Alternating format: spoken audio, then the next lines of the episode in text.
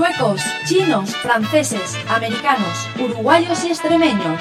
Todos pueden escuchar Radio Utopía en... Mademoiselle, vous parlez français? Mi scusi, ma yo sono un hippie. Oh, perdón. www.radioutopía.org Español es el sol. Español es el sol.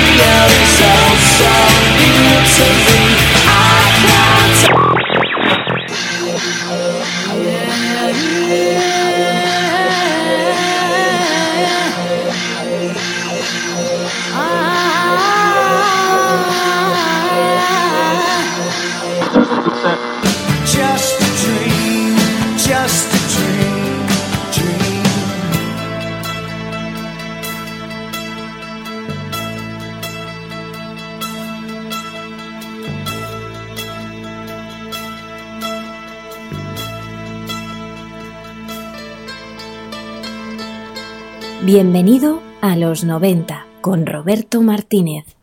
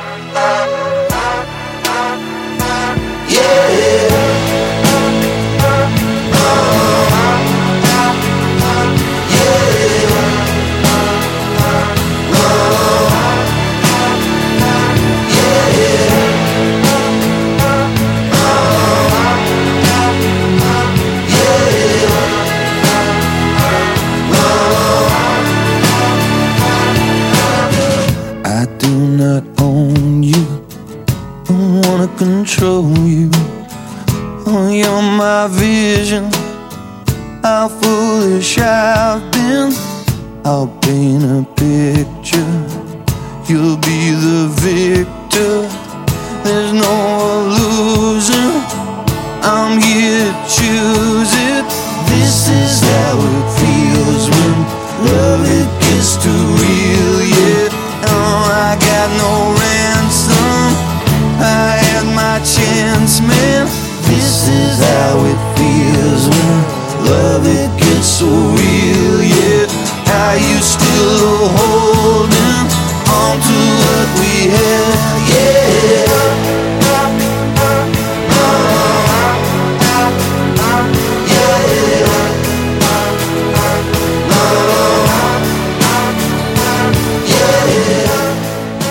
Hola, ¿qué hay? Muy buenas tardes. Sintonizas el 107.3 de la FM. Arranca, bienvenido a los 90.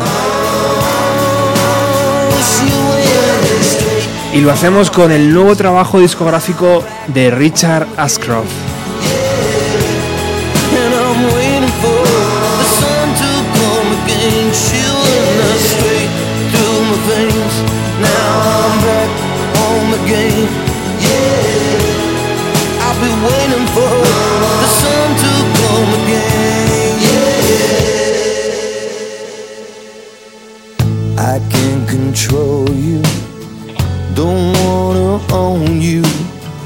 Cause you're my vision how foolish I've been.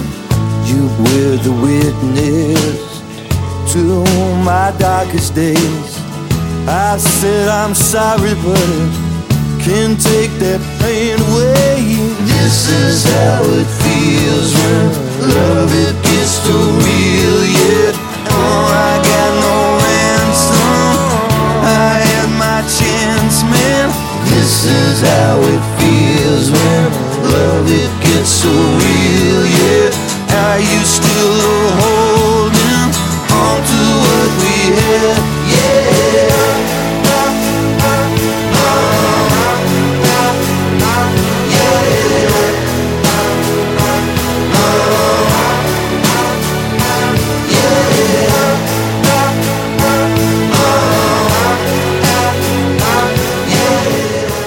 Hoy de primer plato hemos preparado este nuevo trabajo de Richard Ashcroft que se llama These People eh, y de segundo os traemos también un plato contundente y potente. Vamos a escuchar casi por entero, si no entero, el segundo LP en solitario de Paul McCartney llamado Ram.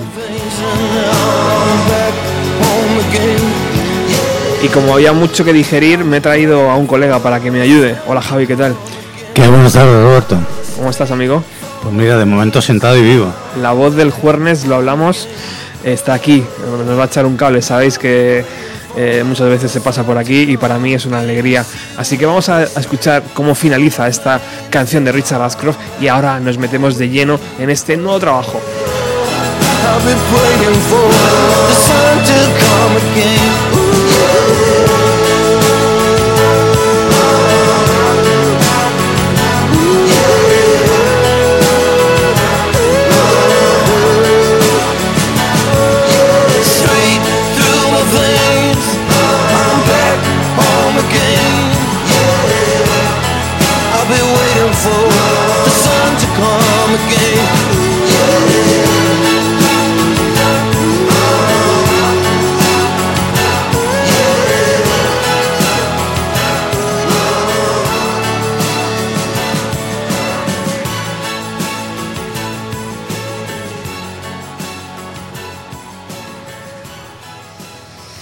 De confesar que me encanta Richard Ashcroft. Le he visto una vez o un par de veces en directo y bueno, pues he tenido la gran sensación de ver a un músico británico de esas mm, que solo, solo la escena británica puede brindar y él, y él lo es. Richard Ashcroft sigue siendo una buena noticia cuando regresa con sus LPs en solitario y este These People que nos presenta en 2016 es una gran noticia. Le va a hacer girar, ya tiene algunas fechas confirmadas en España y, y bueno, pues que es una de las voces referentes de los años 90 y por supuesto teníamos que abrir hoy el programa con él. Eh, y, Javier, una semana, tío, para Paul McCartney. Justamente hoy, una semana. Pues la verdad es que estoy muy nervioso, fíjate. lo digo porque es la segunda vez que le voy a- lo, lo voy a ver en España. Eh, estuve a punto de no casarme por, porque cuando actuó en el 89, eh, digamos que yo me he casado fue fuera de Madrid y había una ceremonia con la que yo no contaba, que era que había que celebrar justo el día en que actuaba Paul McCartney en España. Yo le dije a mi mujer que lo sentía, pero que me iba. Total, que al final, pues como siempre, CDs y... Pero vamos, yo creo que es un auténtico acontecimiento tener la oportunidad de ver el 25% de los Beatles, que a mí me parece ya una barbaridad, ¿no? Bueno, se vende caro, ¿no? Paul McCartney, aunque constantemente está girando alrededor del mundo y, y haciendo LPs, pero se vende caro. Eh, La última vez que estuvo en España fue hace bastante ya. Sí, fue en el noventa y tantos en Barcelona, me parece. No sé si calculo mal. Pero vamos, no ha venido más de dos o tres veces, no ha venido aquí a España. Eso está claro. Aparte de todo, que, que es un poco lo que lo que tiene está ya en la altura estratosférica, ¿no? Que, que realmente sigue trabajando y sigue en activo, fundamentalmente en Estados Unidos, que es donde más trabaja. Además, eh, hace mucho trabajo eh, de colaboraciones, de eh, está metido en conciertos y actividades en Ujú. sociedades altruistas. Ujú. Pero vamos, yo creo que ya tiene dinero suficiente para él y para 25 generaciones. Bueno, y en su Liverpool ta- natal también. Ahí hace algunas cosas, tiene una escuela incluso. Y bueno, pero esto en la segunda parte del programa. Paul McCartney, eh, su visita a España el próximo jueves en el estadio Vicente Calderón. Eh, prácticamente todo vendido, aunque esta mañana Live Nation me enviaba un correo, enviaba un correo a todos los usuarios diciendo que quedaban algunas entradas. Así que, bueno, si por lo que sea te quedaste sin ellas, tienes la oportunidad, por lo menos esta mañana había de comprar entradas de grada y de pista. Eso es la segunda parte del programa. Vamos a, repasar el RAM. Dime, Javi. Sí, únicamente quería, quería hacer un inciso, que como van a tener un margen de tiempo, por si acaso, la banda que trae McCartney a España es la banda con la que actuó en la Casa Blanca cuando recibió la, la, la medalla de, de la Biblioteca Nacional. Yo creo que, que es una oportunidad, sencillamente única. Bueno, es la, es la banda que lleva utilizando un montón de años. No, No, no, no hace, no, no hace tantos. eh, ¿No? Generalmente, no, él ha cambiado bastante. ¿eh? ¿Ah, sí? Sí, sí, sí. La, la banda que trae es una banda muy peculiar. eh, tiene un guitarrista, siempre lleva un guitarrista, que es guitarrista y bajista. O sea, y además muy habilidoso eh, con los dos instrumentos. Y luego lleva un guitarra que está siempre por delante. Lo que pasa es que no son tampoco músicos. eh, bueno, luego, luego lo hablaremos, Sí. ¿no? Como Espinosa, gente que son grandes eh, virtuosos, pero sin embargo no son primeras espadas de- del mundo musical. Hombre, ahí el que tiene que brillar es Paul y el resto, bueno. Sí, pero tampoco, vamos, que viniera con el mismo Eric Clapton. es que te da ya lo mismo, ¿no? O sea, yo honestamente lo digo, tampoco, y sabes que no soy un Beatlemaníaco, pero vamos, hay que darle al César lo que es el César, y es un acontecimiento musical de verdad. ¿no? Exacto. Eh, bueno, vamos con el primer plato. Eh, hace unos días le proponía a Javier habla- hablar de Richard Ashcroft eh, y bueno, él me decía que no, con- no tenía muy controlada la carrera de- de- del músico, pero has podido escuchar su último LP, ¿verdad? Sí, no, vamos, eh, tengo que admitir que, que me ha sorprendido. O sea, igual que te dije del principio también, de, bueno, no sé qué, de ver, o sea, yo terminé cansado, no, tampoco es que les hiciera un seguimiento muy especial en su momento, pero la verdad es que te aburría, ¿no? Porque estaban siempre de lío, para arriba, para abajo, que si discutían, que si se separaban, que si se volvían, que si grababan gira, gira anulada. Entonces, realmente yo creo que ha hecho un buen trabajo y que ha ganado mucho. ¿Qué, dice, ¿Qué dicen las redes sociales de este nuevo trabajo, Javi? ¿Has, has Sí, podido ver algo? Sí, está viendo incluso de, de, de alguna, algún blog ya muy especializado, lo ponen bien. Me sorprende que no es contundente la nota media de eh, porque alguno incluso se atreve a darle notas otros simplemente hace comentarios. Es una es un es un notable alto. Yo creo que incluso un sobresaliente en algunos temas. Algunos son francamente buenos. Tiene tiene un par de temas concretamente que a mí me parecen excelentes. Estos días que has estado escuchando este nuevo LP, ¿identificas el sonido como británico? ¿Es, ¿tiene, ¿Tiene ese deje británico o, Mm, Yo creo que o no. podría ser americano? Que va, al, ¿Sí? al contrario, yo creo ¿Sí? que muy al contrario. Sí, sí, sí. Tiene, hay uno que es, eh, vamos, podría ser una especie de nuevo New Country, eh, incluso con toques de bluegrass. Hay otro que incluso en, un, en una revista americana, no recuerdo, cu- vi una cosa que decía que, que me hizo muchísima gracia. Toques de Johnny, Nash, Johnny, Johnny Cash, ¿no? O sea, lo cual ya es una referencia eh, obligada a la música americana, ¿no? Sí es cierto que lo- los arreglos, sobre todo sinfónicos, sí recuerdan, son un poco Beatlemaníacos.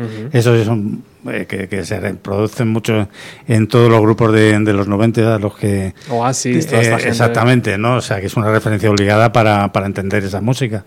Pero realmente, o sea, mm, tiene mucha frescura, o sea, que, que es el toque americano y luego, pues bueno, tiene la contundencia o la seriedad de la música británica más tradicional, en este caso de los 90. Bueno, el año 2000 supuso el pistoletazo de salida para la carrera en solitario de Richard Ashcroft. Las tensiones internas a las que hacía referencia Javier en The Verve y el estacazo que el juez les dio con Bittersweet Symphony hizo que en el año 2000 viera la luz su primer trabajo en solitario, Alone with Everybody. Un disco que agradó a los fans y a la crítica. Vamos a escuchar una canción de SLP y enseguida regresamos.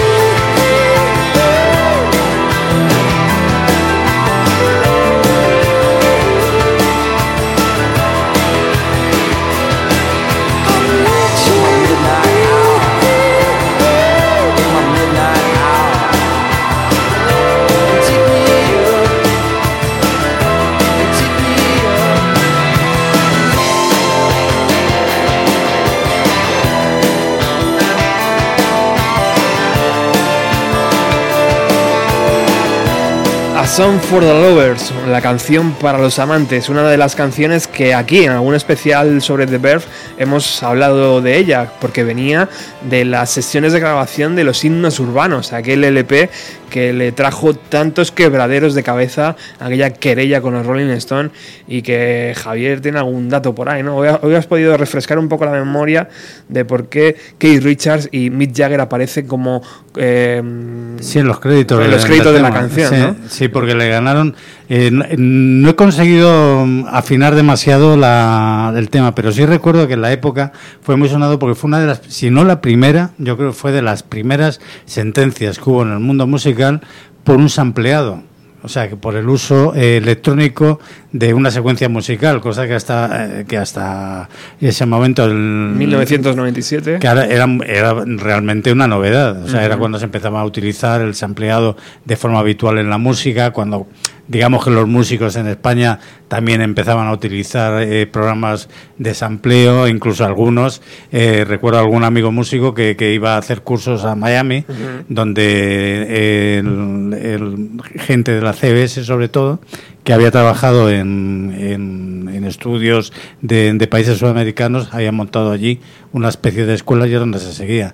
Entonces, claro, digamos que, que en este caso, que Mick Jagger y que Richard te, pla- te planteen una demanda, que realmente no fue ellos que, los que lo hicieron, sino fue Un antiguo manager. Sí, un manager a, a través de una casa de uno de los sellos, me parece, en Estados Unidos, que luego incluso volvieron otra vez a perder mm, otra vez derechos por el mismo tema y, e incluso es más, tuvieron que cambiar el nombre que yo pensé que había habido mm, a mí me cansé un po- me cansó un poco la actividad de esta gente, ¿no? Porque era tremendo, tan pronto eran de Verb, era como un poco como, como Prince, ¿no? O sea, que llega un momento y dice, bueno, ¿qué, qué eres tú ya? Porque ya no puedo más.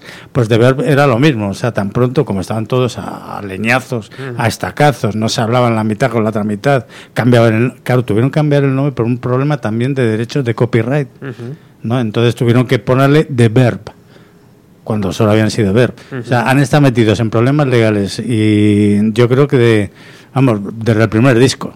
O sea, que si Ashcroft se salva ahora, pues lo celebraremos. Richard Ashcroft dice que esa Bittersweet Symphony, la canción donde utilizan las- los violines de aquella versión, de aquella canción de los Rolling Stone, es la mejor canción que ha escrito Mick Jagger y Keith Richards en los últimos 20 años. Sí, eso es verdad. Así visto, sí. Pobrecillo, ¿verdad?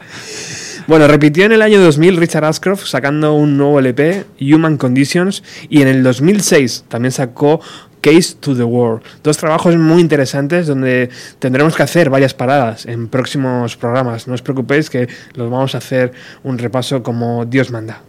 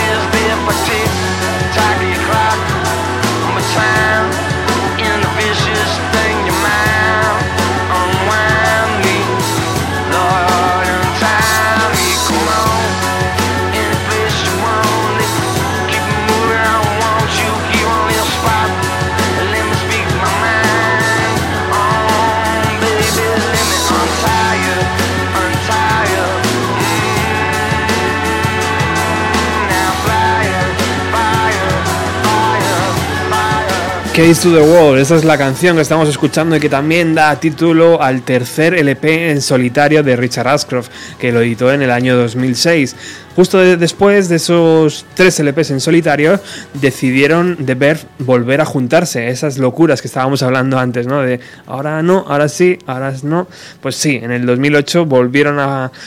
antes, justo en el 2006, yo creo que pasaron por el Summer Case de aquí de Madrid y algunos festivales eh, españoles y en el 2008 nos sorprendieron con un cuarto LP, si mal no recuerdo, que se llama Fort y que es uno de mis favoritos y que también vamos a tener que hacer un especial aquí.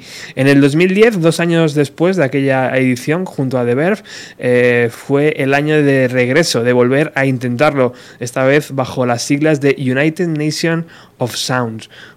Richard Ashcroft juntó a varios músicos y dio eh, también rienda suelta a varias composiciones, eh, pero mm, tampoco, mm, nos- mm, tampoco llegaron a más. De hecho, desde aquel 2010 no se ha vuelto a tener noticias hasta el año 2016 del músico. Así que bueno, es lo que tiene, ¿no? Esto, Javi, de eh, sacar discos, volver. mm, Ahora me voy con el grupo. No descartamos que algún día vuelva a The Verve, ¿no? No, no, vamos. no. Es más, apostaría ahora mismo lo que queréis a que sí, claro. Lo que pasa es que igual lo ven nuestros nietos. O...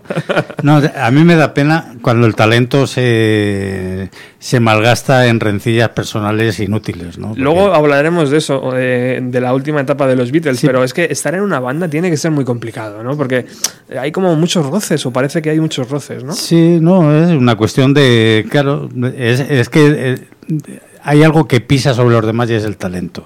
Entonces, todo lo aquello que no se puede medir, el talento no se puede medir. O sea, Mm. tú puedes apreciarlo, valorarlo, pero no puedes medir. ¿Qué ocurre? Que cuando la tabla de, de- de medir es algo que es intangible, como eso, pues claro, surge el roce eh, de forma obligatoria. Entonces, eh, mide talentos en los Beatles.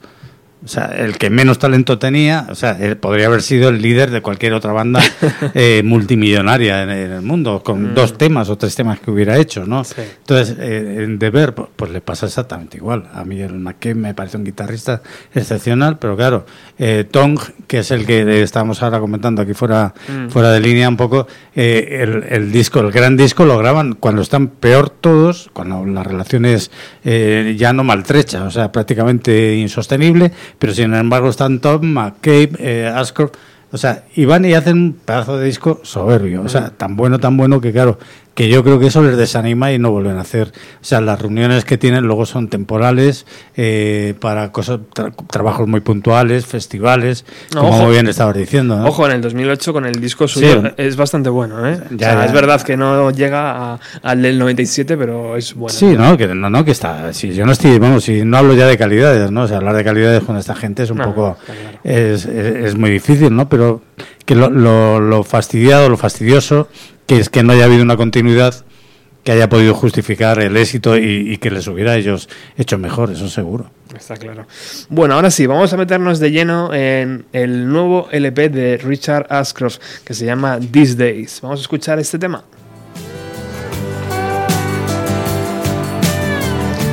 They Don't Owe Me.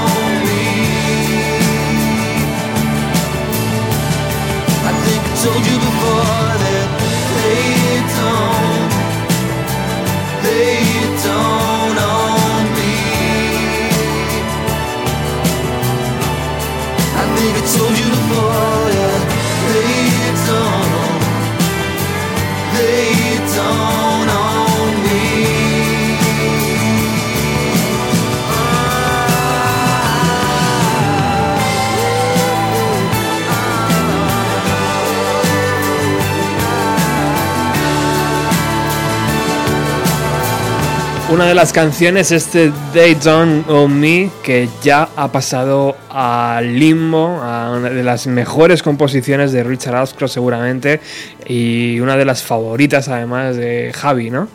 Exactamente, o sea, a mí me parece con mucha diferencia de los tres mejores temas del disco, por supuesto.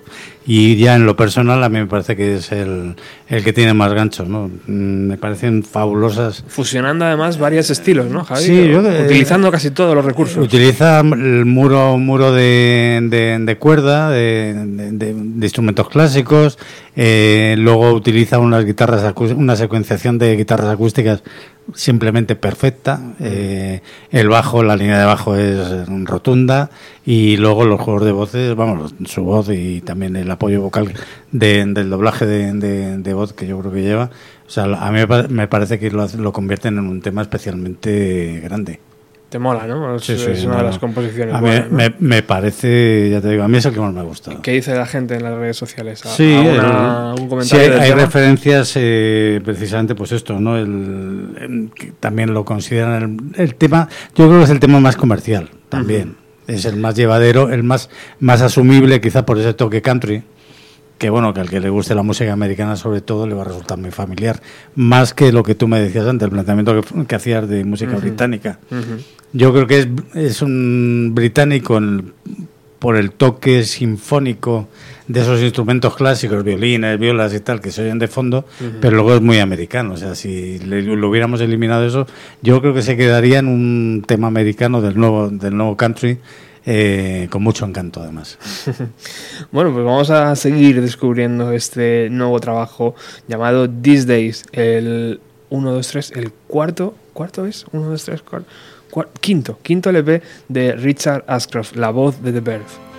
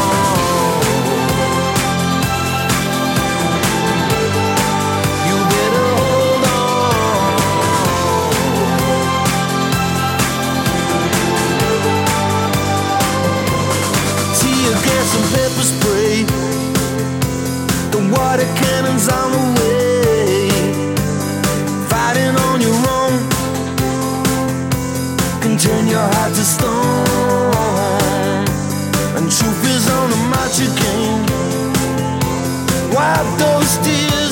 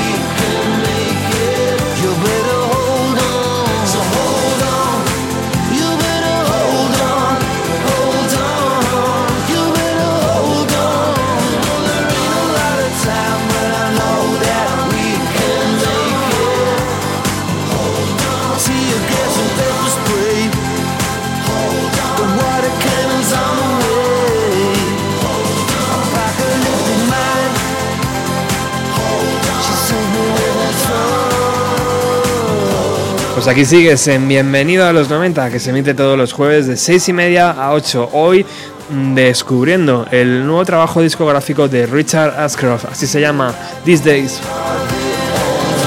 Y esta es una de sus cartas de presentaciones, Hold On. Lo habíamos escuchado meses antes, semanas antes de que el LP llegara a nuestras manos.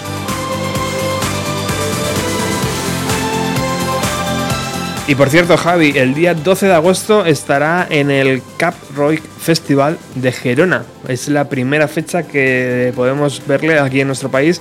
Imagino que aprovechará que ya que está por aquí, pum, pum, pum, se baja hacia Sí. Barcelona, Madrid, a lo mejor, con un poco de suerte, y podremos verle en dos o tres fechas. Y eh, sonará este ¿Qué- Hold, en qué fecha? On. No 12, co- 12 de agosto. Ah, entonces no coincide con los Kula Shakers. No, no, no, eso sonorama, eso vamos, hay, hay que ir, ¿eh? Eh, ¿Qué me estabas diciendo? Que este tema no, No, me parece. no te convence mucho, Me ¿no? parece una ingratitud por su parte de incluir este tema. en- Demasiado sencillo, entre Sí, comillas, ¿no? es mu- es música disco, música disco barata, además. Claro. Vamos, estaba, honestamente, ni me tenía una nota diciendo, bueno, lo tenía tachado, ¿eh? Como comentario, porque me parece, mm, vamos, que no, no cuadra, vamos, ni pega ni con cola, vamos, en un disco de, de, de cierta calidad y además de un tipo, joder, que sabe hacer cosas bastante mejores que esto. El propio Richard Ashcroft dice que ha aprendido a utilizar los sintetizadores, todas las máquinas estas que hay ahora a disposición de los músicos y dice también que el próximo LP no va a tardar mucho, no va a tardar tanto como este, porque ahora ya tiene controlado todos estos sonidos y ya los va a utilizar. Pues ojalá que sea así, que lo haga mejor que.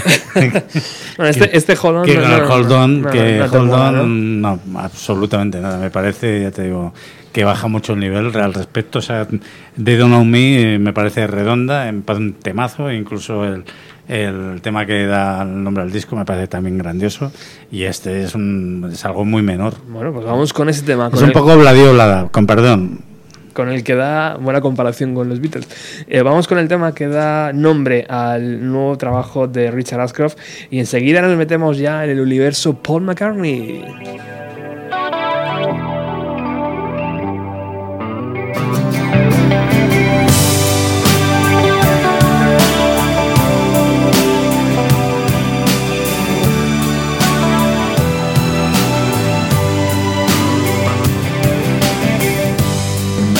Life without the melody. No sweet love song for you, for me to sing. Imagine my life without your morning smile. No look of love that says stay a while. These people sent to test us,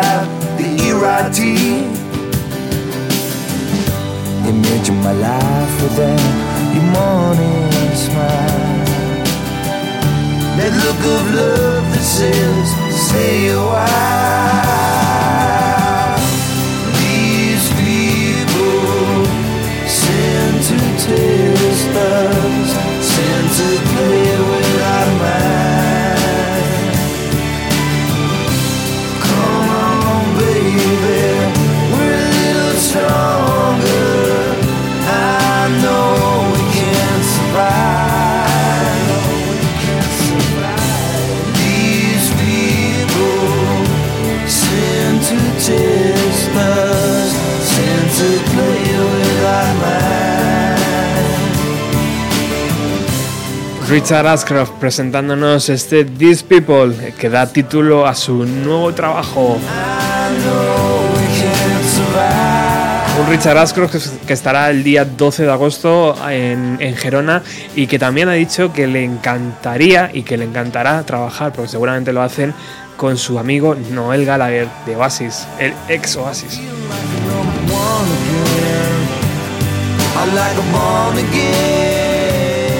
Un tema destacable, ¿no, Javi? Sí, me parece también, pues eso, mm, excelente, un gran tema. Yo creo que le sobra un poco violín. Eh, tú dices que es la marca de la casa. Yo creo que también, como bien has dicho, tampoco hace falta que la marca de la casa llevarla siempre. Pues, pues eso, de acuerdo. O sea, es un, un gran tema. Además, tiene connotaciones a un George Harrison de la, de la primera época, del año 70, 71, esas, esas guitarras que son, son medio melódicas, medio tocadas con cierta agresividad, ¿no? Me ha parecido muy interesante el tema, sí. ¿Qué nota le pones? A este yo le pondría un ocho y medio, nueve. ¿Y al disco? Al disco en general un 8. Un ocho. Muy bien. Bueno, pues vamos al segundo plato. Hablábamos de que en el primer trayecto del programa íbamos a presentaros el nuevo trabajo de Richard Ashcroft. Ya habéis escuchado, podéis disfrutar de él eh, a través de las eh, eh, de, de Spotify, eh, Google Play y todas estas plataformas. Eh, o si no, podéis ir a la tienda de música y comprarlo, porque aunque eso parece raro, pero la gente lo sigue haciendo. Y en la segunda parte del programa hemos dicho que íbamos a dedicarla a Paul McCartney y sobre todo vamos a, repasar su álbum Ram, porque nos encanta. El final de los Beatles se anunció oficialmente un 10 de abril de 1970, hace 46 años de aquello.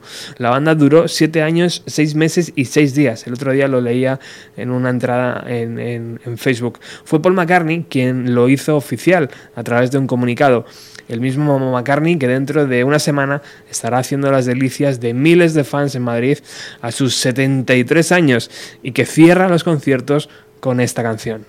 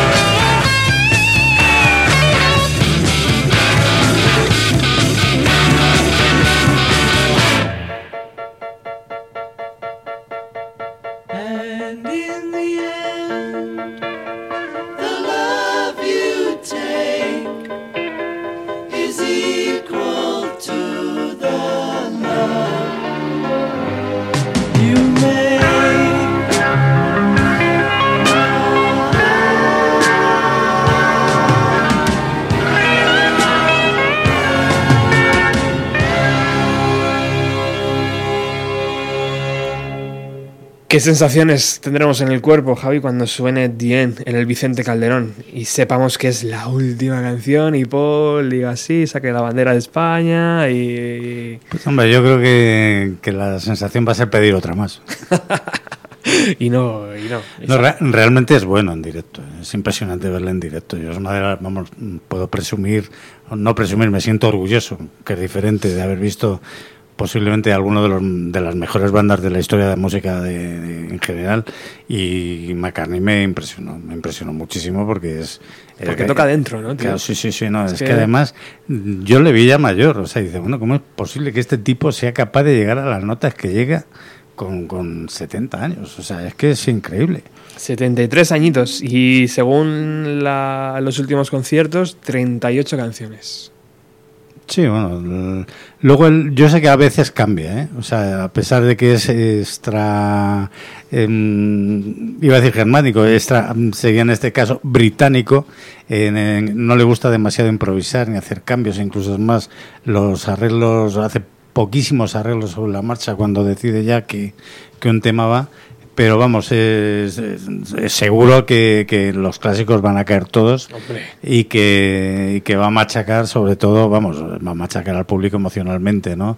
Eh, cuando digamos eh, Yesterday en directo y con, con una guitarra acústica sonando de en- sin luces, con una luz, un foco cenital y en una acústica de, con una madera bonita que no tiene dedos encima y parece inmaculada, pues nos vamos a sorprender. O cuando haga un guiño, ¿no? A sus compañeros caídos. A ese cuando toca Something de Harrison. Sí, y- no, y además lo hace, eh, se nota que ahora ya, claro, ya, le- ya, vamos, se nota hace muchos años ya que, que evidentemente le da lo mismo el que puedan pensar de él, ¿no? Y que lo hace, lo que hace lo hace de corazón, ¿no? O sea, es como cuando se presentó voluntario eh, después del atentado del 11 en Nueva York a tocar para los bomberos y para las familias. Claro, los bomberos de Nueva York están con McCartney que lo que pida. O sea, estoy convencido que si tuviera fuego en Londres irían volando a ayudarle, ¿no? Pero yo creo que es, es lo normal, ¿no?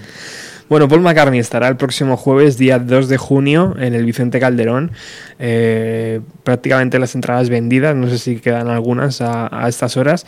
Eh, creo que la última vez que Paul McCartney visitó Madrid fue en el año 2003, puede ser, en La Peineta. Eh, 2002, puede ser. Lo, Yo te- sé- lo tenemos estuvo que mirar aquí- en internet. Estuvo en 1989 con total seguridad. 89, luego a, me- a mediados últimos de los 90 visitó Barcelona, por lo menos Barcelona sé, que- Estuvo- sé que estuvo porque estuvo yo en Barcelona fue el concierto que estuve yo de Barcelona. también le vi, y luego en Madrid, eh, en, el, en La Peineta también tocó, en- después, eh, años después, 2003, ahora lo buscamos en internet. Pero bueno, desde luego hacía muchísimo tiempo que Paul McCartney no se dejaba ver por Madrid y las entradas, bueno, han volado. Y de hecho, el promotor aquí decía que garantizaban tres horas de espectáculo. O sea, va a empezar a las 9 y seguramente a las 9 y 2 minutos esté Paul McCartney en el escenario y durará hasta las 12 Sí, es aproximadamente. que, además es un poco lo que lo que hablábamos antes, ¿no? La garantía que tiene saber que estás oyendo a una banda que, que ha tocado la Casa Blanca. Ojo, que, eso, que no todos los días puedes presumir de, vamos, de, de haber escuchado algo así, ¿no? Incluso es más, yo recomiendo a alguno que, que tenga oportunidad, está colgado en Facebook y Exacto, sí, sí, sí. digo, pero en Facebook, en YouTube, lo puedes encontrar fácilmente Mm. en la grabación y vamos, es, es- es exquisito, delicioso, vamos, el tema. o sea, Bueno, haciendo un pequeño resumen de esos eh, meses y esos años donde los Beatles decían adiós y donde cada uno de ellos iniciaban sus proyectos en solitario, el día 2 de abril de 1970 Phil Spector termina de mezclar el álbum Let It Be. El día 6 de abril de ese mismo año Paul McCartney recibe una copia y monta en cólera, eh, porque Paul había pedido expresamente que no se tocaran ni manipularan sus canciones para ese último eh, disco de los Beatles. En el 2003, Paul tendría su recompensa ¿no? y su venganza y lanzaría aquel Let It Be Naked, que, Sí. que fue bueno muy sonado ¿no? y que desmontaba completamente lo que Spector había hecho. ¿no? Sí, a mí eh, honestamente también me parece, por lo menos que era necesario. Eh, bien es verdad que hay no demasiados temas, eh, lo salva Spector, o digamos que el trabajo de Spector es especialmente interesante, pero vamos, yo creo que, que, que McCartney era una, una deuda que tenía consigo mismo y con, con la gente que le había estado siguiendo y que los Beatles se lo merecían, porque realmente es, es excesivo el, el apaño que hace Phil Spector de, de temas que no necesitaban tanto. Claro. Imagino que ahí fueron años de Paul McCartney luchando con Harrison, con Ringo y con Ono, ¿no? Y con Yoko Ono, diciendo, mira, que quiero sacar esto. Y ahí o estaban todos de acuerdo o no salía, ¿no? Sí, pero yo creo que no les, yo creo que no les costó mucho, aparte de todo, ¿no? Porque mm, también la, tenían el apoyo de, de Apple Records, que, que al fin y al cabo es el sello de ellos, ¿no? Mm.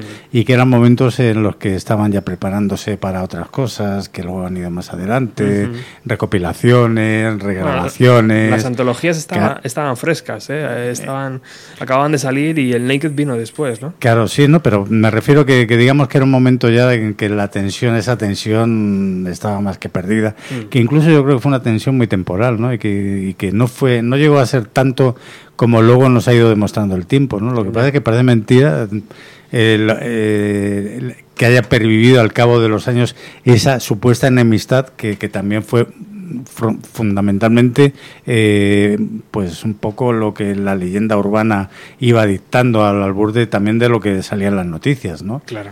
Porque luego se ha demostrado que ni McCartney tuvo demasiado interés en hacer daño a Lennon, que luego Lennon tampoco quiso hacer tanto y que todo ese supuesto daño era más estaba más en la imaginación de los que le seguíamos o de los seguidores que realmente del interés propio de, de cada uno de ellos.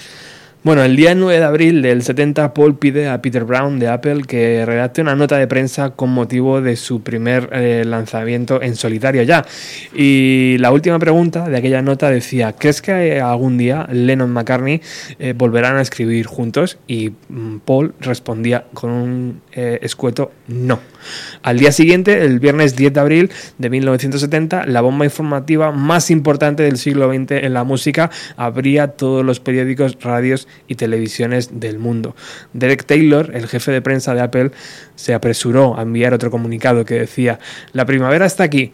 Los Leeds, eh, eh, el Leeds y, eh, juega contra el Chelsea y Ringo, John, Paul y George están bien y llenos de esperanza. Un intento ¿no? de, de acallar un poco los rumores que era inevitable ya. Ya, se, se, se veía venir además. eh, lo que pasa es que, claro, todo esto, pues como siempre, te enteras luego. Eh, tanto, bueno, cual- los cuatro, los cuatro estaban trabajando ya en proyectos individuales. Proyectos individuales que incluso en el caso de, de, de McCartney tenía la gravedad de que, de que estaba eh, grabando el RAM, vamos, RAM y el McCartney se grabó así también. Eh, lo estaba grabando en Nueva York. ¿Eh? Como no le gustaba dónde lo estaban grabando, estaban grabando en un piso. Del piso se fueron al sótano, porque Linda McCartney quería guardar el secreto. Y lo más grande es que a la vez estaba intentando mover, mover los hilos en Londres para que el padre de, de Linda Eastman eh, se hiciera con la, con, con la dirección comercial de, de Apple Records. O sea, la jugada, si le sale a McCartney, es magistral. Bueno, siete, días después de, aquel, de aquella nota de prensa salía el primer disco de McCartney a la luz y se rompía un pacto entre caballeros, ¿no? entre, los cuatro Beatles, que era el de no publicar nada antes de que se lanzara el propio Let It Be. Al final McCartney decidió romper ese pacto y lanzar su primer trabajo. George Harrison ya había lanzado varios discos experimentales, alguna banda sonora llamada Wonderwall, eh, pero su primer disco, Al Fin Must Pass, no saldría hasta el 30 de noviembre de 1970. A Lennon le pasó un poco lo mismo, lanzó varios álbumes eh, experimentales, aquellos sonidos con Yoko Ono, eh, pero su primer disco, lo que es el primer disco en solitario, no saldría hasta el 11 de diciembre de 1970. Y bueno, Ringo es Ringo, había lanzado varios eh, LPs de versiones de jazz y de country, eh, pero bueno, McCartney, mientras sus excompañeros grababan su primer disco, después de los Beatles, él ya estaba grabando y dando forma a su segundo LP que se iniciaba así.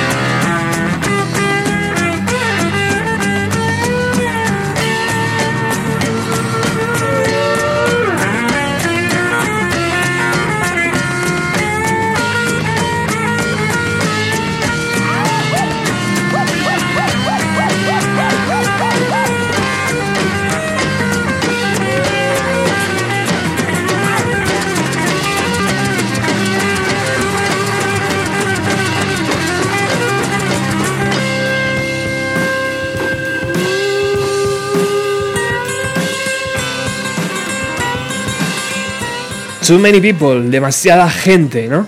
Abran fuego, se podía decir, porque eh, McCartney disparó primero.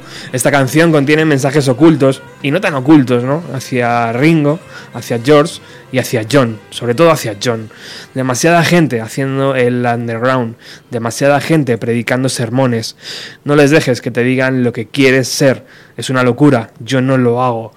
También mensajes para Yoko, ¿no? Sí, yo creo que, que ahí McCartney dijo... Reparto- haz tú, pa' Va- todo, vamos, vamos, sacó el calcetín y le a calcetinazos. sí, porque además no dejó a nadie. E incluso al final, no, me- no había reparado yo en el final del tema este con el sitar, que claro, evidentemente, por McCartney, vamos, no es un sitar, es un, Mm. Es un efecto de sitar, pero bueno, que, evidentemente es una llamada al orden, ¿no? Exacto. Y para finalizar también con la frase de eh, ese fue tu primer fallo, cogiste tu golpe de suerte y lo partiste en dos, ¿no? Imagino que esto cuando sonó en el reproductor vinilo de la casa de John Lennon en el Dakota o donde estuviera en aquel momento, no, todavía no estaba en Nueva York, yo creo, dijo, "Hmm, prepárate, ¿no? Sí, no, se, fue- se frotó las manos y dijo, voy a escribir. De todas formas, yo creo que esto fue el, este año, el, el año este, el año 71, 72, y que luego ya, pues poco a poco, cuando vieron que tanto, que incluso hubo errores, ¿eh? hubo, hubo temas que se les adjudicaron como críticas y tal, y que luego no fue tal, no fue así, ¿no? Claro, exacto. Además, los medios de comunicación también se frotaban las manos, ¿no? Claro, Porque decían, como- venga, venga, fíjate, hasta- daros de hostias, que... Eh, hay que pensar que, que en esa época eh, vivía Franco todavía aquí en España y claro, esto era, era la comidilla. Y bueno, ¿cómo puede ser la comidilla un grupo británico? Bueno, ya eran los Beatles y los Beatles, claro, tenían mucho más peso y habían traspasado muchas fronteras y muchos... Pero bueno, de- yo, yo recuerdo el anuncio, eh, yo era muy niño y recuerdo ese anuncio como, como, la, como la, no sé, la- como debió ser lo del ascenso, a la, la llegada a la luna o algo así, ¿no? Madre mía. Bueno, McCartney había- había disparado primero, eh, pero la respuesta de Lennon no se hizo esperar. Cuatro meses después, eh, John publicaría Imagine, incluyendo How Do You Sleep. Se dice que Harrison también se unió a la fiesta de tiros con la canción Wawa, aunque bueno, eso no, no estamos completamente seguros si Wawa habla de los tres de, de los cuatro de Liverpool. Una canción que abría un LP y que, y que era curioso, ¿no? O sea, parecía que la producción era mayor que su primer LP, el de McCartney en solitario, y este Ram se abría con, con esta canción, eh, donde encontrábamos una producción diferente. Y el segundo corte del disco era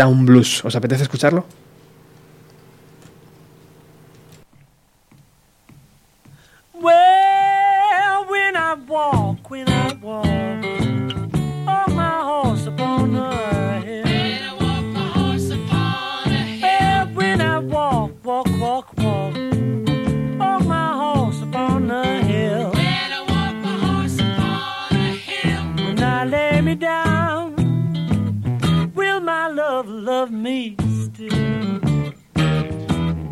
A dog is here. A dog is here. A dog is there.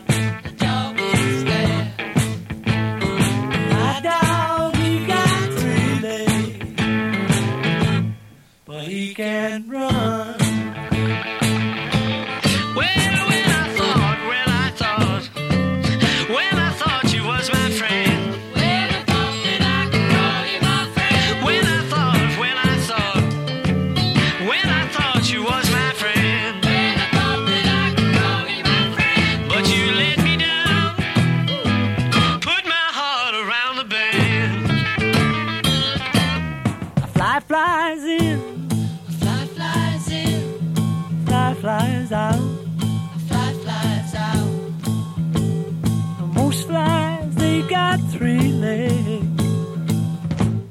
But mine got one.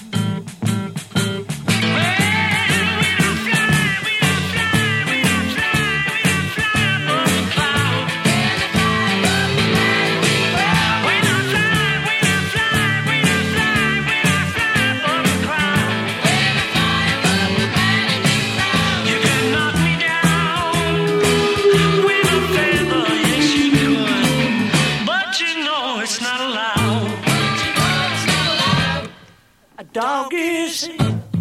Dog is here. Dog is there. There. My dog, he got three legs, but he can't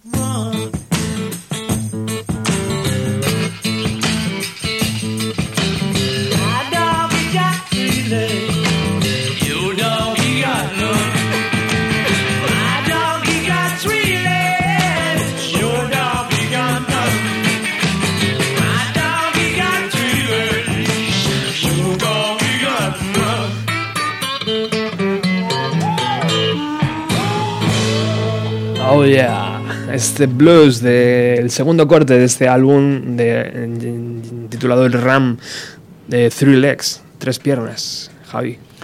Sí, la- como las que, que debió de tener cuando, cuando se puso a buscar en músico porque no encontraba músico.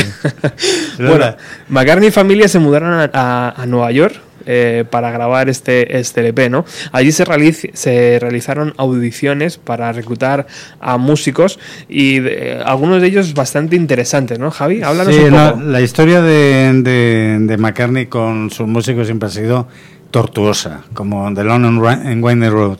¿no? Eh, no sé por qué nunca he elegido primeras espadas. Ha tenido músicos maravillosos, excelentes. Bueno, el, el baterista que lleva ahora es grandioso, que es de origen dominicano, es una barbaridad.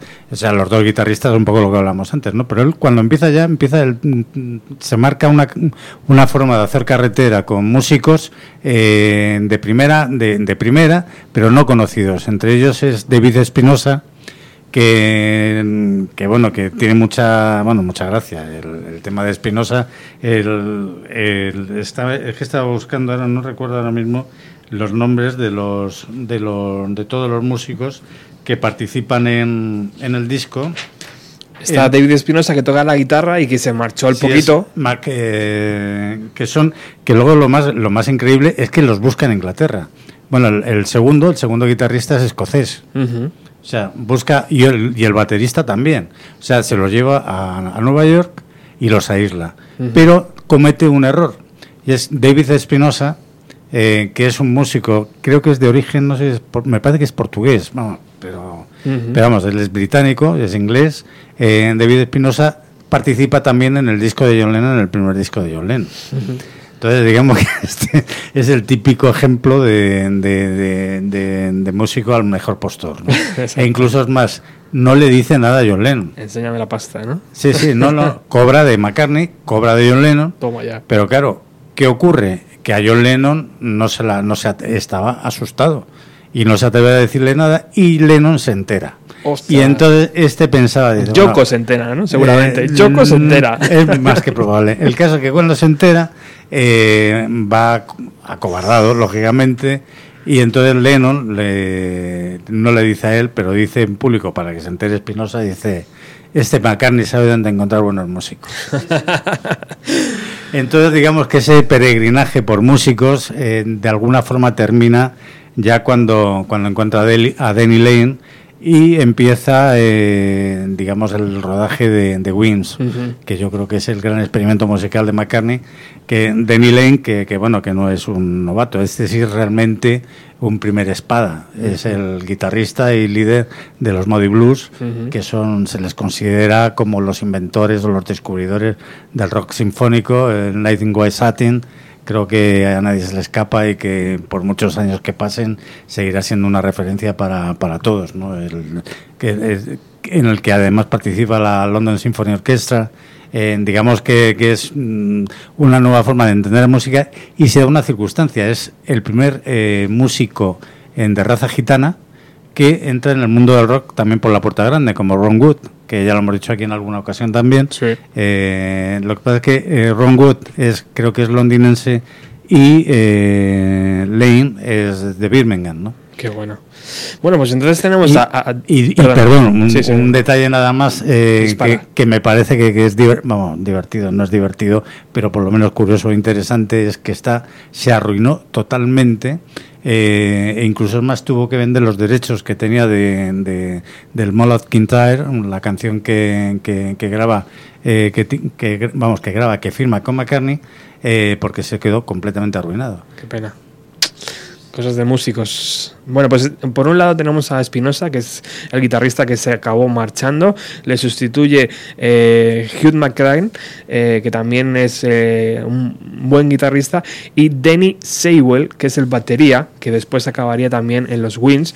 Y por supuesto, eh, otro elemento eh, que no podemos olvidar en este RAM es Linda McCartney, ¿no, Javi? Sí, es, es el único, ojo, eh, no- eh, no se puede olvidar que es el único disco que firman eh, Paul y Linda McCartney. O sea que Linda McCartney recibe Sí, sí, los derechos de Totalmente, las además, canciones. además incluye, incluso en este disco sí que participa, hace muchas voces, le apoya en, con algunos, en algunos teclados, o sea, hay una, una participación muy activa de, de ella, igual que luego siempre queda eh, sumida en un segundo plano, claro, cuando ya no tiene más remedio que salir al escenario y hacer el rodaje y competir, claro, con músicos eh, Claro. de- ya de demasiada talla, ¿no?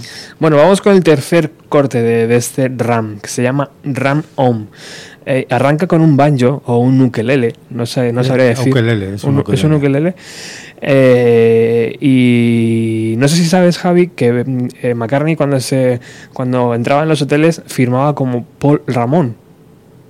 No, no lo sabía. Y de ahí, de ese Paul Ramón, cogieron los Ramones la idea La para idea. llamar a su banda. Y yo creo que un poco Ramón, Ram Om, venía un poco de todo este tema. Así que vamos a dar al play y escuchar al ukelele.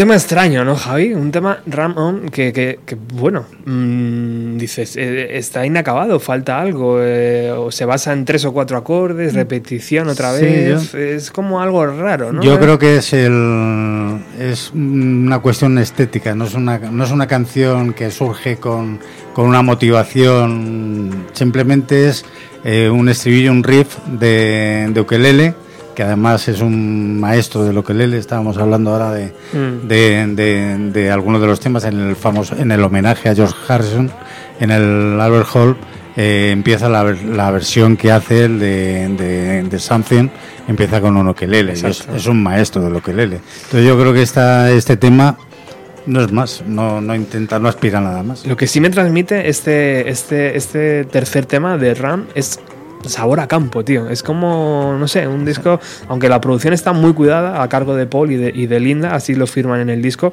parece como que los niños corretean Claro, por allí, ¿no? es Mientras tanto, es y es como... es el gran engaño O sea, Está- eh, es la producción, McCartney ha sido un maestro siempre de engañar. O sea, hay una cosa la- que es lo que pasa cuando das por hecho que sabes todo y claro, te metes, te zambulles en la historia, te das cuenta de que no saben nada. Resulta que McCartney es un gran mentiroso y además, ojo, lo digo por supuesto con la letra pequeña y, con trampa, ¿no? Eh, no es la primera vez, McCartney eh, no es la primera vez que- que te engaña con un efecto. O sea, él se va a la ciudad más urbanita del planeta, como es Nueva York, a grabar.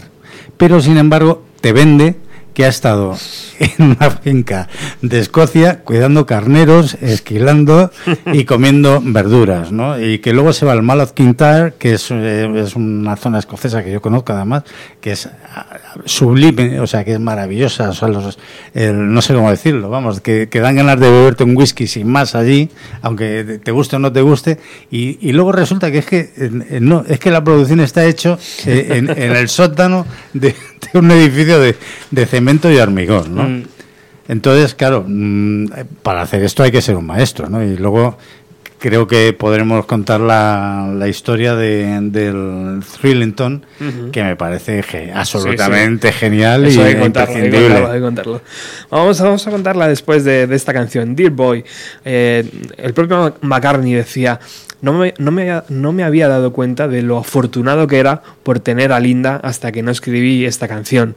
Se dice que Paul escribió mensajes hacia Joseph Melvin C., el ex marido de Linda, el famoso Jojo ¿no? de Get Back, de, de la canción de los Beatles.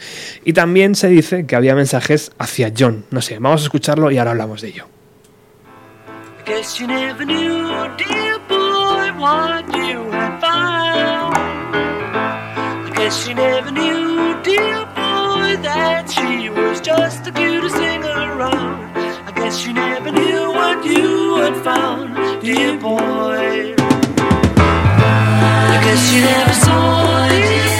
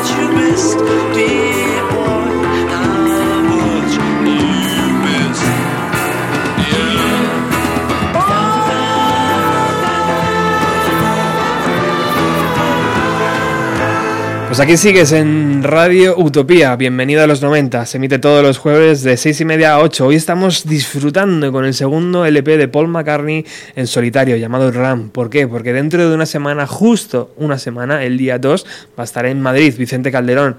Tú tienes un sobre por ahí, ¿no? Que te va a hacer muy feliz, ¿no, Javier? Eh, No son sobres de Bárcenas, pero soy, también... Javier, soy Javier Rangel y juro que no conozco a este individuo de nada. Bueno, Dear Boy, ¿había algún mensaje hacia, hacia Lennon en esta canción, Javi? O... Yo creo, honestamente creo que no.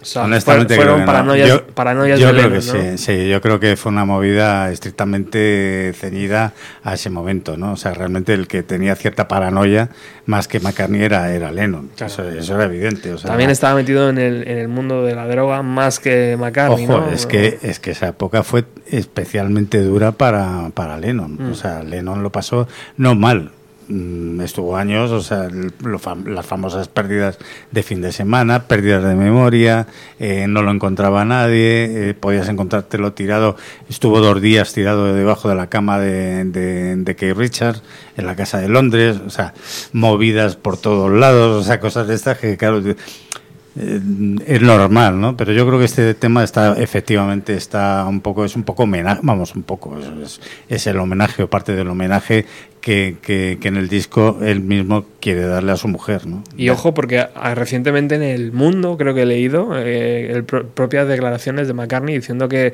que justo cuando rompieron los Beatles en esta temporada 70-71 eh, también se dio al alcohol. O sea, que empezó, empezó Claro, a beber sí, en, no, no, en es- exceso. ¿eh? Es que él, una de las cosas que por las que creo que deja eh, la carne cuando decide hacerse vegetariano, que no sé si es, es vegano o es- o vegetariano, yo creo que es vegetariano.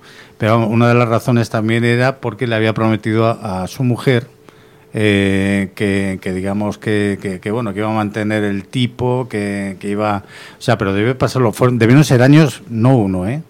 Debieron ser bastantes años muy, muy movidos. Claro. No, y incluso, vamos, el- su adicción al ácido, él, lo admitido, y a la marihuana. O sea, pero ojo, a la marihuana debía ser de, de- en cantidades eh, ingentes, ¿no?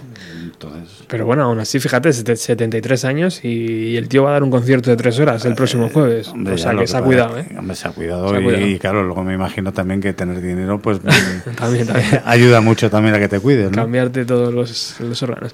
Bueno, tengo aquí una carpeta que me has traído tú y me has dicho, tenemos que poner este disco.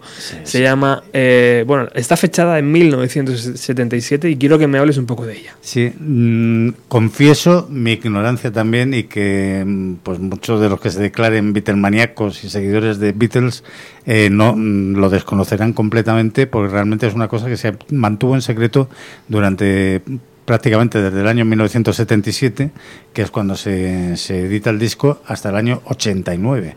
Resulta que hay un disco que se llama Thirlington. Eh, Thirlington es el RAM, pero la versión que se hace es una versión estrictamente musical. Entonces, claro, todo el mundo le sonaba rarísimo que, que el RAM apareciera, pues nada más con música, pues, con músicos, músicos una, musicalización, unos arreglos musicales excelentes, una orquesta magnífica, o sea, viento, percusiones, eh, guitarras, todo, pero no se oye ni una voz. Y claro, a todo el mundo le- le sonaba que era McCartney el que estaba detrás, pero claro, McCartney no aparece jamás. Lo que hacía también me hace recordar a lo que hacía eh, George Martin con las composiciones de los Beatles, ¿no? Cuando estaban iniciando, que hacían esos discos como de orquestales de las canciones, ¿no? De, de Help, por ejemplo, y, y allí no cantaba nadie, simplemente era una orquesta, ¿no? Pues Sí, un poco parecido, él ¿no? probaba, sí, lo mismo que hacían también, que se los enviaban a, a sus amigos actores para que recitasen y vieran las... las. Algo muy de los 50, ¿no? O Sí, algo sí, eran cosas, sí, eran cosas que se hacían, claro, pero tenía su explicación también, claro, por el tipo de estudios, el tipo de grabaciones. Tampo- no había tanta oportunidad de repetir eh, con- como lo hay ahora. Pero esto no, no, esto se salía de todo. Entonces, lo único que se sabía, que además era un tal Percy Thirlington, que era un hombre de negocios importante en, en- en Inglaterra, pues anunciaba eh, y aprovechaba esta música y tal. Todo, el mundo loco, pues nada. El caso es que pasaron los años, ojo, estoy hablando del año 77 y hasta el año 89, hasta que un periodista, luego hablan mal de nosotros, de los periodistas, ¿eh? Pues, un periodista que demasiado curioso le va y le pregunta al señor McCartney, usted no tendrá, ojo, además es en California, que tampoco era Nueva York, que era más o menos la residencia semioficial de McCartney en- siempre en, Estados Unidos. Eh, le pregunta, dice, bueno, usted tendrá algo que decirnos de si tiene que, algo que ver, que, quién es Percy Shirlington. Dice, bueno, pues sí, tengo que confesar que era yo, eh, yo y mi mujer. Con lo cual, a partir de ese momento, el precio de- de- de- del disco, vamos, subió como, Se como, como multiplicó por sí, cien, sí, claro. bueno, aparte de que ahora es una rareza y es un disco de, de- de, bueno, de que cualquier coleccionista pagaría por lo que lo que fuera lo que fuera por él, claro.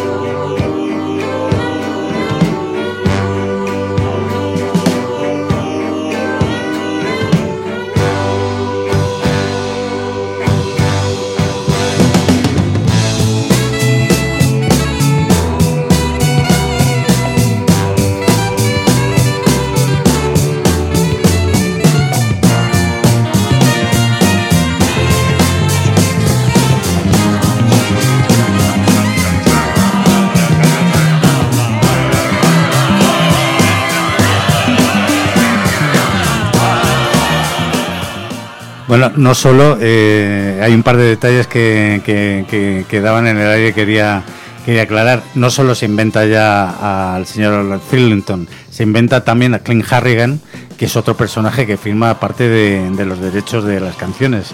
Y el, el, eh, aunque no se vuelve a, re- a incluir en ninguna otra recopilación, el disco sí fue reeditado en 2012. Pero Mm. evidentemente no tenía el valor ya eh, en, en que, que evidentemente te- tuvo el, el originario. ¿no? Bueno, pues habrá que hacerse con ello. Desde luego, un aporte súper importante para, eh, para los seguidores de McCartney y para los seguidores de este RAM. Va- Vamos a ver si luego, cuando terminemos el programa de radio, a ver si conseguimos una copia física. Bueno, seguimos. Vamos con el siguiente corte de este LP. McCartney llamó a la Filarmónica de Nueva York para que les apoyaran. Así que imaginaros cómo va a sonar.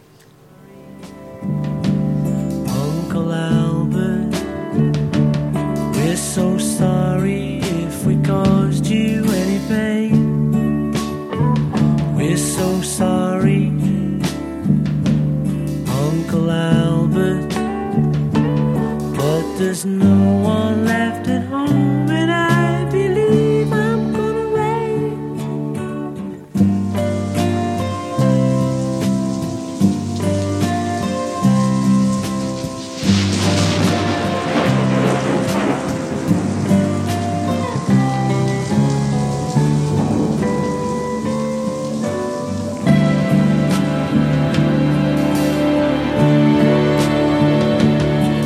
so sorry, but we haven't heard a thing all day.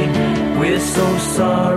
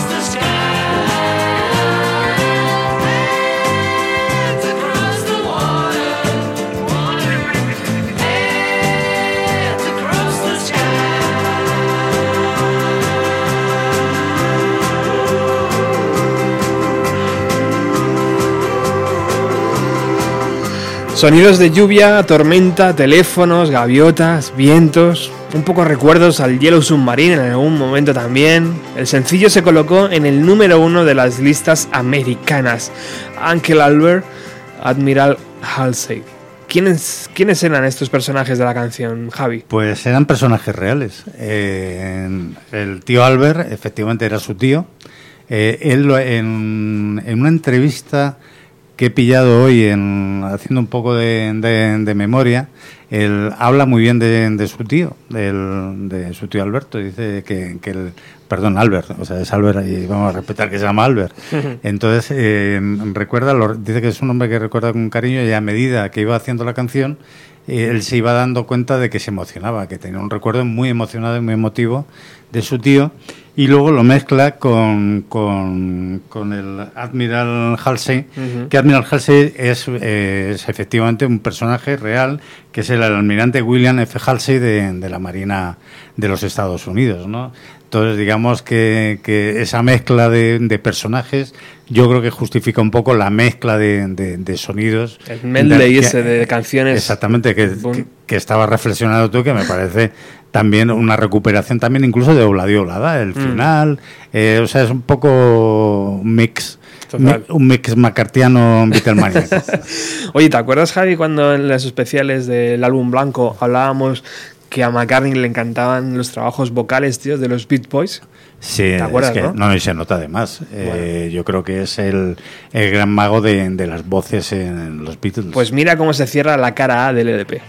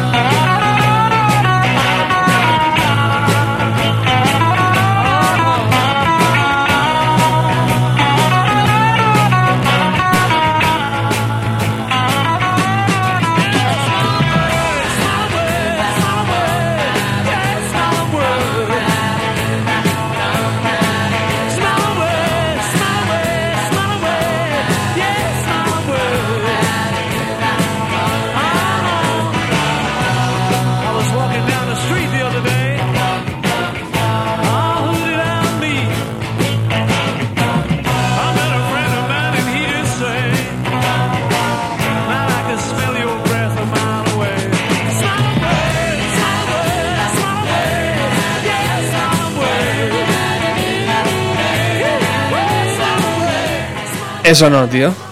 Sí, sí, claro. En total, sí, ¿no? Es total. Además, Smile Away. Smile Away fue una de las canciones mejor aprovechadas. Fue cara B.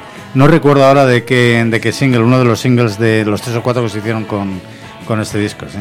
Bueno, la reedición que se hizo en 2012, que la tengo aquí entre las manos, eh, podemos encontrar el LP, un doble CD con algunas descartes que hoy no vamos a poder poner, pero que es material extra. Ya sé de cuál es. Discúlpame, Dime. perdóname, me, me acabo de acordar. Creo que Another Day.